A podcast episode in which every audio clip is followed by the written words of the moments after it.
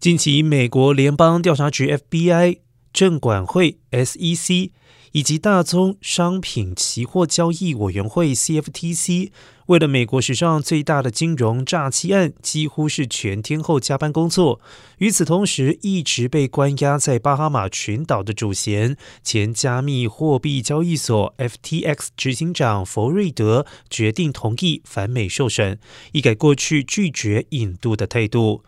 弗瑞德上周二遭到证管会 （CFTC） 共起诉了八项罪名，包含了诈骗投资人、挪用数十亿美元的客户资金，以及影响美国公共政策等。